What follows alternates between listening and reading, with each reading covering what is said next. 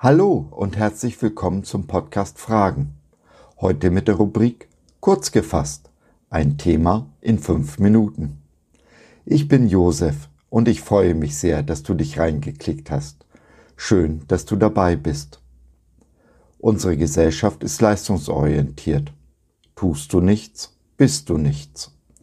Wir definieren uns über unsere Leistung, das, was wir tun. Das gleiche tun wir mit Gott wir glauben ihm beweisen zu müssen, dass wir es wert sind, geliebt zu werden.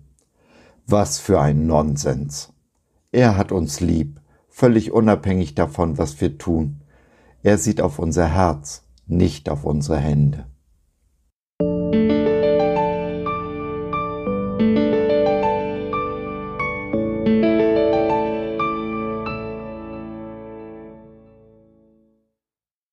Denn ich habe Lust an der Liebe und nicht am Opfer, an der Erkenntnis Gottes und nicht am Brandopfer.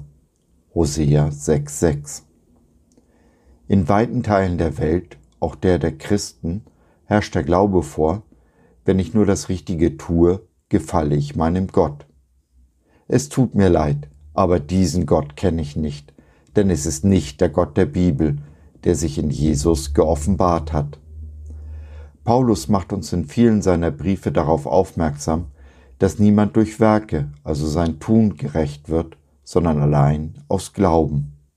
Kurz gesagt, gute Taten bringen uns nicht in den Himmel. Sie bringen uns auch nicht näher zu Gott oder ihn dazu, uns mehr zu lieben und uns besonders zu begünstigen oder zu segnen. Dies war schon zu allen Zeiten so, auch schon vor Jesu Geburt denn nicht umsonst lässt unser Gott dem Volk Israel durch den Propheten Hosea ausrichten, dass er keinen Gefallen hat an den Opfern, sondern an der Liebe und Gotteserkenntnis. Es kam unser Gott nie auf unser Tun an, sondern immer auf unser Herz, unseren Glauben. Wenn ich das Richtige glaube, werde ich auch das Richtige tun. Glaube ich das Falsche, wird auch das, was scheinbar richtig aussieht, falsch. So wird auch der alte Spruch meiner Mutter wahr. Wenn zwei das Gleiche tun, ist es noch lange nicht dasselbe. Jesus ist kein Arbeitgeber, der ein Interesse an unserer Hände Werk hat. Auch zählen bei ihm nicht die Ergebnisse, wie in dieser Welt, die dann noch frech die Lüge aufstellt, der Zweck heiligt die Mittel. Die ganze Bibel bezeugt, dass unser Gott einzig und allein an unserem Herzen, an unserem Glauben interessiert ist. Dies war schon bei Adam und Eva so, die der Schlange mehr Glauben geschenkt haben als ihrem Gott, der sie geschaffen hat und von Herzen liebt. Es geht weiter über Abraham, dem der Glaube zur Gerechtigkeit gerechnet wurde, über Mose, der zum Schluss mehr auf seine eigene Kraft als auf seinen Gott vertraute und schließlich über alle Propheten bis hin zu Jesus, den seine Liebe zum Vater und zu den Menschen das Leben kostete. Seine Jünger haben dann das Evangelium der Gnade der ganzen Welt bekannt gemacht. Und doch dauert es nicht lange, bis wir wieder aus Werken gerecht werden wollten. Im Namen unseres Herrn haben wir Moslems und Juden abgeschlachtet und waren der festen Überzeugung, unser Gott will es so. Und heute?